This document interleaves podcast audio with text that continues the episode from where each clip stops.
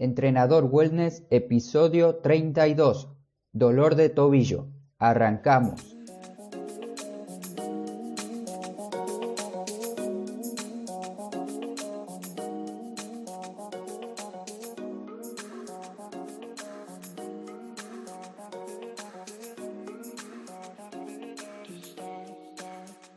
Muy buenos días a todos, por fin llegó el viernes, hoy es el día 15 de marzo del 2019.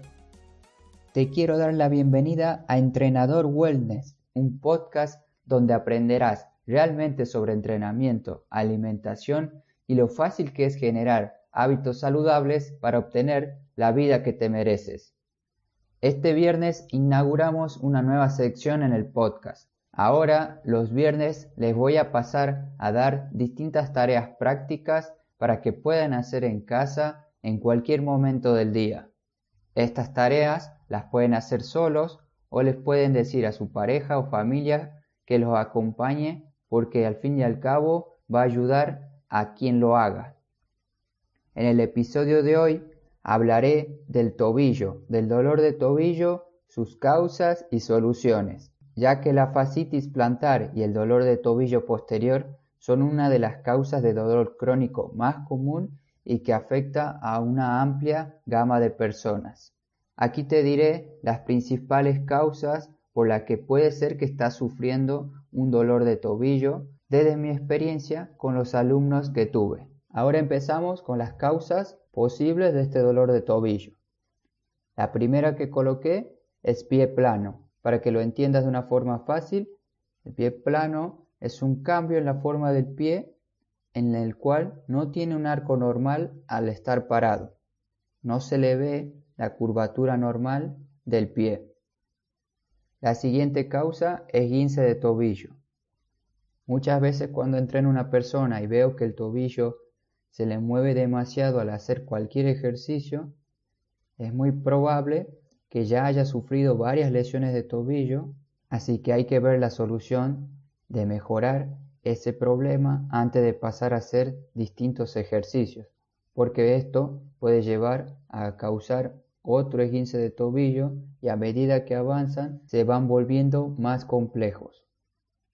La siguiente posible causa puede ser el uso diario de tacones. Utilizar tacones altos te va a disminuir mucho la rotación de tu pie y además su flexibilidad. Esto va a traer por consecuencia el punto anterior que era posibles esguinces, también contracturas y dolores a nivel de los dedos y el talón. Otra posible causa del dolor de tobillo es utilizar calzado en todo momento. Ya pasaremos al final a las soluciones donde te hablaré de algunas soluciones para esto. Y por último puse posibles enfermedades, como ser la artritis, que es una inflamación de las articulaciones y esta puede afectar a una articulación o a múltiples articulaciones. Los síntomas de la artritis generalmente se desarrollan con el tiempo, pero puede aparecer en personas más jóvenes, mujeres, hombres y personas con sobrepeso. La última enfermedad, que puede ser una posible causa de tu molestia, de tu dolor en el tobillo, puede ser una bursitis. Para que se entienda, la bursitis es la inflamación de la bursa. Es una estructura que tiene forma de bolsa, se sitúa entre los huesos, tendones y músculos y tiene la función de ayudarte en el movimiento de dichas estructuras entre sí. Al inflamarse esta bolsa, va a limitar las distintas maneras que tiene tu tobillo para moverse, provocando dolor. Y existen muchas otras enfermedades que pueden causar el dolor. Yo aquí me quise enfocar más que nada en las que se pueden cambiar ahora mismo. Introduciendo un hábito nuevo a tu día, vas a poder disminuir el dolor de tobillo. Ahora vamos a las soluciones de dichos problemas. El primero le puse liberas tus pies ya que cuando vine aquí a República Checa vi que en las casas se vive descalzo. Todas las personas que entran a sus casas se sacan las zapatillas, las dejan en un mueble y pueden estar o descalzos o con unas pequeñas chanclas o jotas para tener los pies mucho más libres. Esto me llamó la atención un día que el hermano de mi novia y su prima fueron a visitarme a Barcelona en una época que hacía calor y los vi con hojotas en los pies. Las hojotas son las chanclas, si es que me escuchas desde España o de Argentina. Y ahí pude ver el ancho de sus pies y cómo tenían de separado los dedos. Más adelante cuando vine aquí a vivir, me di cuenta el por qué. Los vi que siempre andan descalzo por la casa. Así que la primera solución es liberar tus pies. Camina más tiempo descalzo e intenta estar así la mayor parte del tiempo.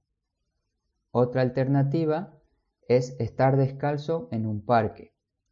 Si sales un domingo o un sábado y ves un parque, ve ahí a caminar, aprovecha, sácate las zapatillas y las medias y camina sobre el pasto, la arena, la tierra o la superficie que tengas en dicho parque.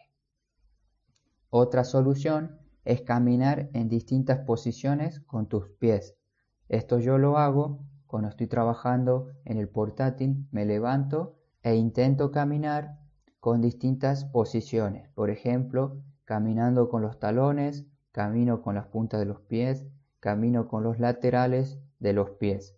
Puedes hacer 10 pasos, 15 pasos de cada postura.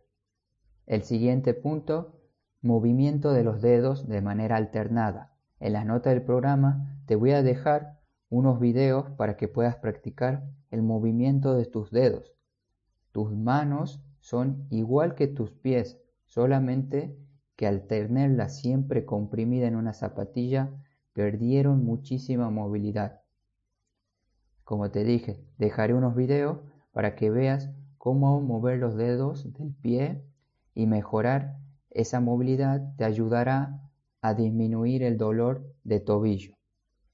Ya vamos terminando, quedamos con los masajes. Masajes con pelota, te dejaré un video de mi Instagram a donde muestro cuatro ejercicios, creo que eran cuatro o cinco ejercicios, con una pelota que yo tengo aquí para entrenar, pero puedes utilizar pelotas de tenis, de golf o alguna textura similar. Tienes que hacer masajes con tus pies. Bien, y por último, masajes con tus manos. También te dejaré un video para que veas cómo se masajea un poco el pie cuando estés sentado en el piso para aprovechar ese momento. Todos estos distintos puntos los puedes hacer todos o hacer el que más te guste o ir alternando uno por semana o dos por semana. Personalmente intento hacerlos todos y los cambios son muy grandes.